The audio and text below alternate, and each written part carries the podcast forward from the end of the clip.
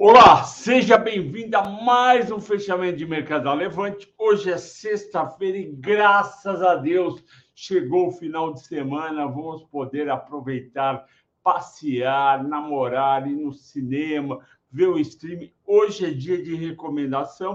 O programa de hoje é dedicado ao Freitas, ao Paulo William e ao Diogo. E também, lógico, Elisete, eu acho que eu falei ontem, ela teve na Levante, foi muito legal. E todo mundo que está vendo o vídeo está convidado para quem estiver em São Paulo, passar para São Paulo, está convidado aí na Levante, tomar um café comigo, com o Henrico, com o Ricardo, com a Luísa, com todo mundo que vocês assistem diariamente, semanalmente. E vamos lá, o programa, sugestão de filme desse fim de semana é Excluídos na Netflix. O que, que é o filme? Uma mulher ela é esposa e mãe, ela vive, consegue montar, na verdade, uma vida perfeita, com privilégios, no subúrbio da Inglaterra, aqueles bairros bacana, planejados, que tem cheio de árvore, perto das grandes cidades na Inglaterra, mas lá para 40% de filme, 35%, chega dois estranhos uh, na, aonde ela mora, lá perto, e o negócio começa a ficar complicado, porque ameaça justamente a vida dessa mulher, essa vida perfeita, marido, é, duas crianças lindas, colégio, etc, etc. O filme tem uma trama surpreendente, você não não espera essa trama, não tem nenhum filme igual, tem um plot twist muito bacana e o final é mega surpreendente.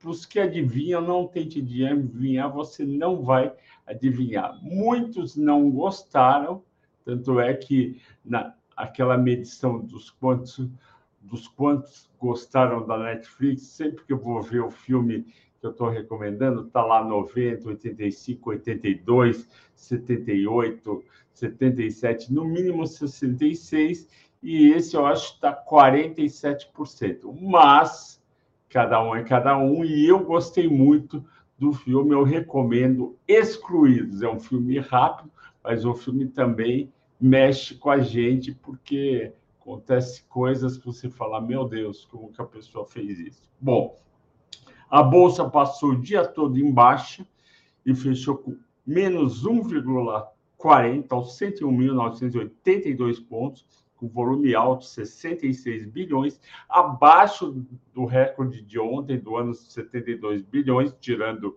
obviamente, vencimento de opção, mas acima da média semanal de 52 bilhões. E por que, que a Bolsa performou desse jeito? Bom, parte dos investidores, tanto na Europa e nos Estados Unidos, resolveram botar o lucro da subida que as bolsas tiveram ontem, com alívio do, do Banco Central da Suíça, falando que vai estar tá emprestando dinheiro para o Credit Suisse, e também o First Republic Bank, os bancos americanos falando que vão, vão ajudar.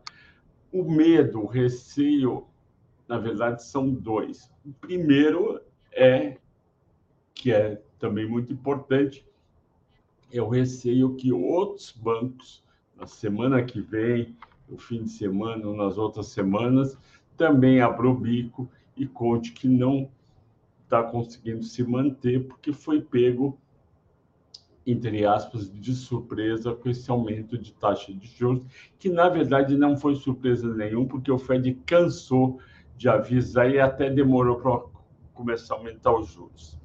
E o segundo ponto é que na semana que vem tem a super quarta, que é aquele dia que, o, que ocorre a cada 45 dias, que o Fed decide às 3h15 da tarde o que vai fazer com juros, escreve no comunicado e o Powell, presidente, faz um discurso e é esperado que ele aumente 0,25. Ele podia aumentar 0,50, mas provavelmente não vai aumentar por causa do problema dos bancos, mas deve aumentar 0,25, a expectativa da maioria, e deve falar da crise dos bancos. E à noite, lá para umas 19 horas, talvez um pouco mais, o Banco Central do Brasil vai divulgar um comunicado de como foi a reunião do Copom.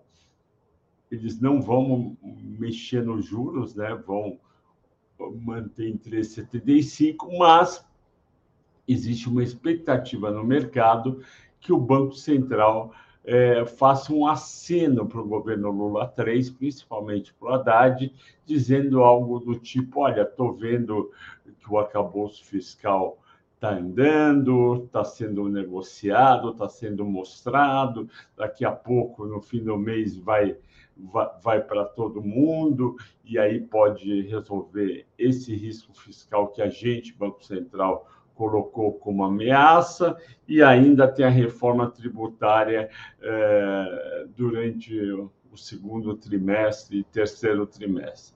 Esse aceno está todo mundo esperando.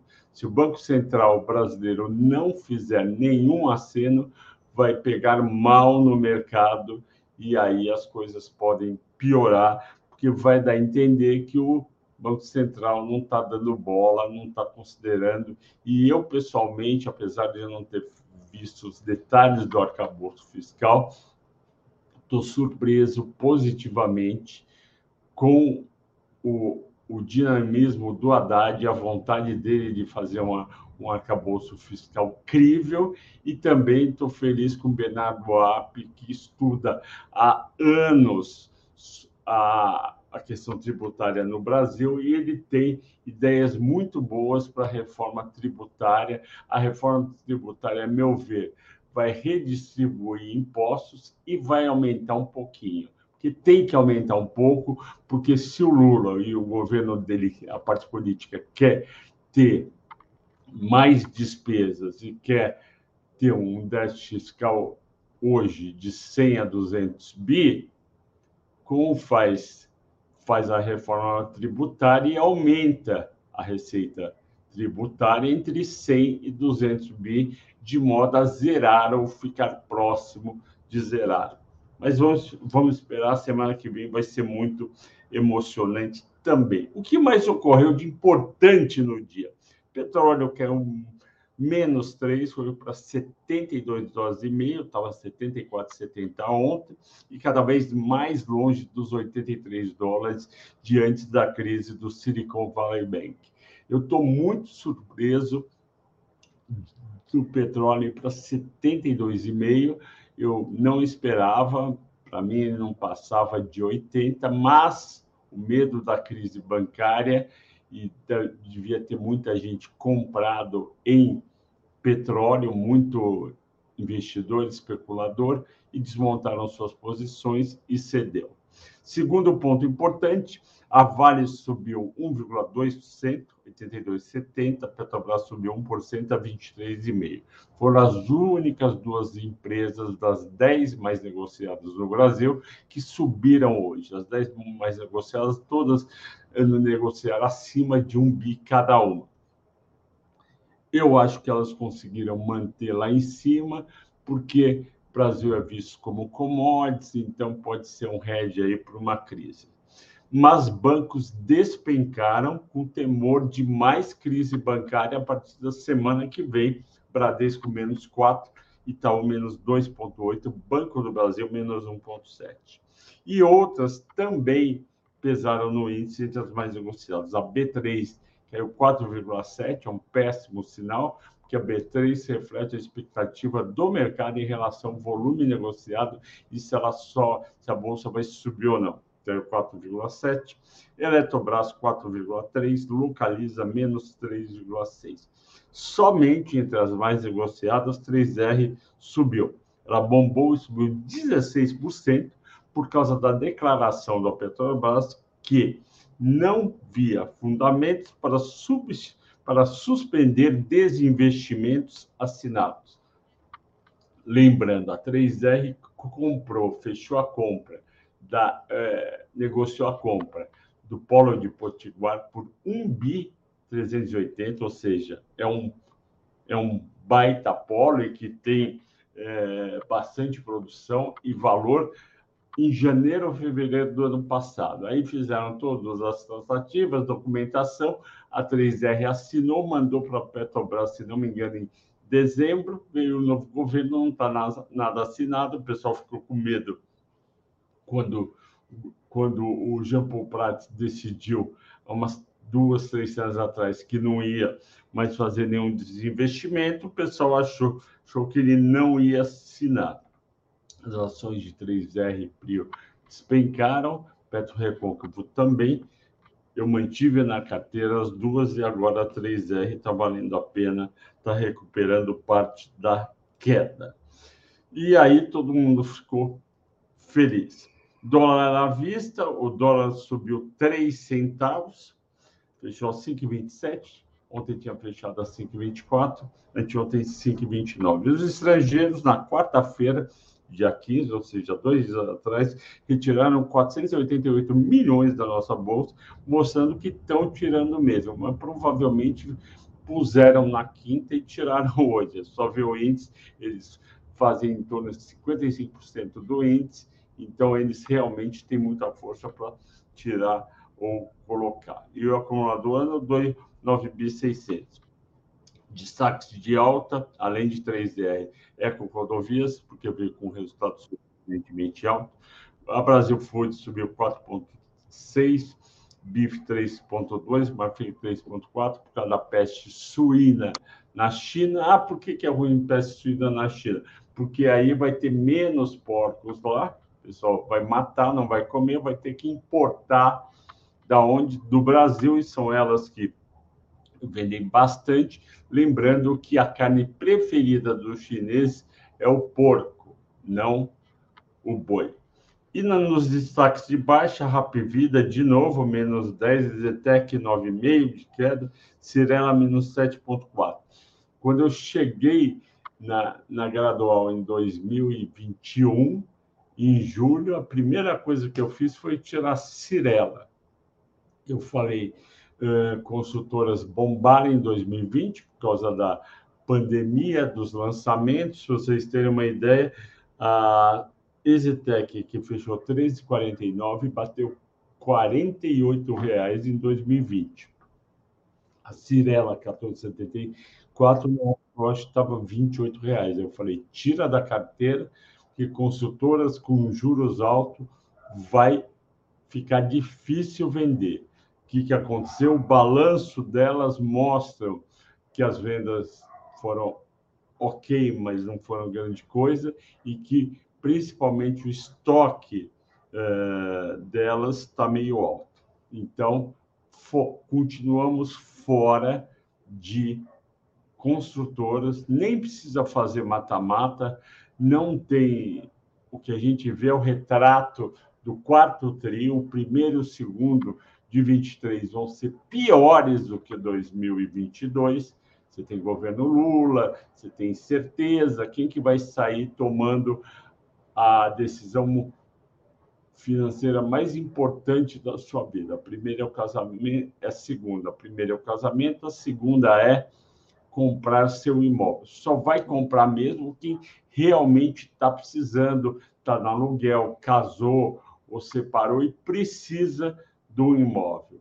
Quem está num de dois não vai se aventurar num de três, quem está num de três não vai se aventurar num de quatro, quem está num de quatro não vai se aventurar no maior, e quem mora muito longe vai no máximo trocar seis por meia dúzia, só que para morar mais perto do trabalho vai ser mais caro.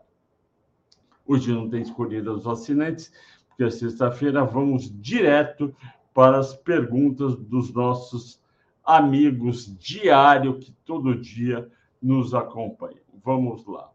Uh, Fabiana, uh, tamanho dedicação, muito obrigado. Eu que agradeço você, Fabiano. Quero saber qual será o mata-mata de amanhã. Amanhã não tem mata-mata porque é sábado. Mata-mata é domingo às 17 horas.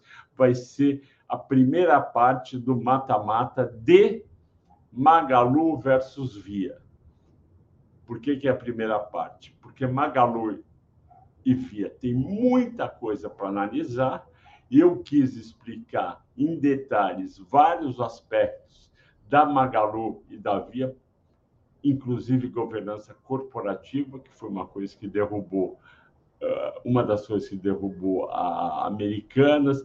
Explico muito bem a parte operacional, compara as duas, o resultado do quarto trimestre, projeção, preço justo nosso, preço justo de 10 analistas, mínimo, máximo e média, está muito legal. Só que deu uma hora. Então, eu dividi em dois vídeos de meia hora. A primeira parte vai dia 19 de março, esse domingo. A segunda parte, dia 26 de março. E 26 mais 7 dias, eu vou fazer Taesa, Alupar e Isa Cetep. Ok? Continuando. O, a Giliane agradece, eu que agradeço, o Manuel também. O Eric uh, Conde, abaixo de 102 mil, acabou fiscal, pode afetar as decisões? Pode. Mas, como eu falei, a gente não sabe o arcabouço fiscal como é que é. O que a gente espera é que o Copom acene alguma coisa do tipo se o arcabouço fiscal for bem-vindo e controlar a dívida pública, mais a reforma tributária, nós vamos eh, considerar reduzir os juros a partir de então. É isso que precisa ter. O Manuel Ribeiro, tudo bem, estou me segurando para não comprar ultimamente, esperando tudo piorar. É isso mesmo. Quando der muita vontade de comprar, você sai do computador, se você estiver em casa, vai na cozinha, come alguma coisa. Se não tem coisa para comer, vai no supermercado, vai na padaria, faz que nem eu hoje à tarde, eu fui tomar sorvete com meu filho de menta, aqui pertinho, uma sorveteria nova, excelente, quem tem em São Paulo, venha na sorveteria da Ilha, que é uma filial da... É, é, uma, é da mesma família da sorveteria da Ilha Bela. Muito bom, eu recomendo esse de esse sorvete de que eles fazem lá, o que eu gosto mais é o pistache. Mas não compre e não olhe o preço. Ah, meu Deus, vale furou 80 reais. Pode ir para 76 na crise. Ah, furou 76, eu vou comprar. Pode ir para 73. Quem manda não é o preço, quem manda é a crise. Se piorar a crise, se não gostarem da reunião do Fed, se não gostarem do Copom, pode, pode, o Ibovespa pode ir para 95 mil, pode ir para 90 mil. O que manda são os fundamentos macro, mais o fundamento micro de cada empresa e setor.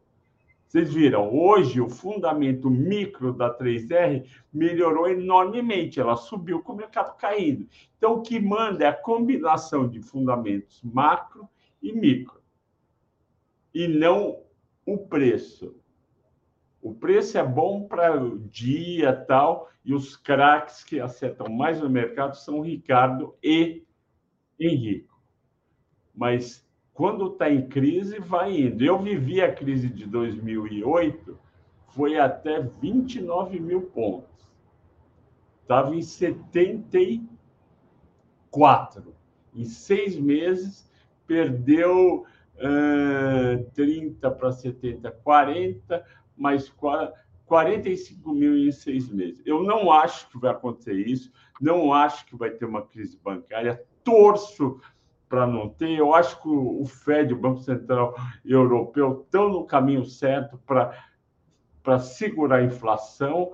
Acho, torço para não ter crise bancária, mas ninguém sabe realmente o que vai acontecer. Eu só falo, não compre, deixe passar, vai ver outra coisa, vai ver seu time de futebol, vai ver notícia do BBB, para quem gosta, vai ver um filme na, na Netflix, mas não compre. O Ricardo André Cardini pergunta de CBAV3. Pode analisar, por favor? Posso, Ricardo? Eu, eu já analisei Eu acho que na segunda ou na terça eu vou analisar de novo, porque talvez você não tenha visto. O que, que aconteceu? O, a CBAV, a ação foi lá em cima, justamente em 2022, quando houve a, quando começou a guerra na Ucrânia e o petróleo vai a 130, o alumínio vai a 3.800. O preço médio do, do alumínio nos últimos cinco anos era em tor entre 2.300 e 2.600. Foi a 3.800. E aí estourou para cima, bombou o resultado da, da Companhia Brasileira de Alumínio do Grupo Votorantim, por isso que é CBAV3, e bombou os resultados. Só que depois começou a cair, quando os juros começaram a cair, a demanda imaginou-se que ia começar a cair também, começou a cair preço de petróleo, começou a cair preço de commodities. No fim do ano, agora estava 2,600, deixa eu ver aqui direitinho quanto é que está o preço do alumínio. Alumínio 1. LM London Metal Exchange Price Today. Cadê? Oh, meu Deus. Ah, não. 2.267. O contrato para três meses. Então, quando cai o preço do alumínio, não tem jeito. O alumínio é um preço internacional. Você pode, num contrato grande, dar um desconto, mas é preço internacional. Então, foi muito bom para a CBA nessa época, mas agora deu até prejuízo no quarto trimestre. Então, a ação não vai recuperar no curto prazo, enquanto o preço do alumínio na London Metal Exchange, LME, melhorar. Infelizmente, é essa história. Uh, continuando, é, Amarildo Carlos Mendonça fala do quarto trimestre da CPFE 3 a CPFL. Qual que é o problema? O, o resultado foi ok, a receita é, caiu um pouquinho, o lucro líquido subiu 3%. O problema é a companhia distribuiu o mínimo que estava combinado do Conselho quer distribuir 50% via dividendos. Essa é uma ação de dividendos, não é uma ação da receita crescer 30% e o lucro também. Não, a receita vai ficar lá. Cai 3, sobe 4, cai, cai 2, sobe 5, todo ano. E o lucro também vai ficar assim. Só que ela anunciou em janeiro, então já dava para desconfiar, que ela, CPFL, vai fazer fortes investimentos, se não me engano, é 20 tantos bi no, nos próximos cinco anos. Então, dá uns 2 bi meio a 3 por ano. E o que, que ela fez? Ela pegou o lucro dela e falou: não, eu vou distribuir 50%, vou ficar com 50% e vou usar para investir. Aí o mercado não gostou. Por quê? E não é o mercado todo mundo, é uma partezinha. E essa partezinha falou: olha, eu quero dividendos. Se ela vai pagar só 50%, eu vou vender e vou comprar outra ação. Foi isso que aconteceu, infelizmente. O William Leandro Limone, o Ibovespa fecha aos 90 mil esse ano com esse governo. Deixa eu ver aqui o William na minha bola de cristal. Eu não sei. Eu acho que as coisas tendem a melhorar no segundo semestre e eu acho que fecha melhor, provavelmente perto dos 120 mil. Mas nada impede que chegue no fim do ano e dê 90 mil, porque teve crise bancária, porque o banco o Fed, o Banco Central Europeu subiu mais os juros e o e o Copom baixou pouco os juros. Então é esse o cenário, tamanho dos 90 mil que você falou e os 120 mil que eu acho que poderia ir. Uh, Paulo William, boa noite, Flávio, tudo bem? Obrigado pelo convite. Pode ter certeza que, que vou sim, estou em formação de agente autônomo de investimento. O convite é para o Paulo William, eu fiz para todo mundo. Quem está em São Paulo, passa por São Paulo, escreva para mim. O meu WhatsApp é 011 98346 9005. 011 98346 9005 escreve e fala, Flávio, eu estou essa semana em São Paulo, eu estou livre na quarta e na quinta. A gente marca de você vir na Levante tomar um café comigo. Eu vou apresentar todo mundo, mostrar instalações, vai ser muito legal. Continuando, o Gustavo. Não, não é o Gustavo, agora é o. Uh... Davi Moreira. Davi Moreira. Boa noite. Uma dúvida singela, não sei se faz sentido, mas agora com a declaração da Petrobras referente a 3R, não existe possibilidade do acordo. Não, não, é o contrário. Agora vai para frente o acordo, tá? É o contrário. Davi, fica tranquilo. Eu conhecia um, um Davi Moreira. Eu conhecia. Pessoal, terminou as perguntas. Minha querida Silmara não estava aí hoje. Um abraço para você Silmara, quando você assistiu o vídeo aí na Paraíba. Bom fim de semana a todos. Obrigado pela audiência, pela paciência. Até segunda-feira. Tchau, tchau.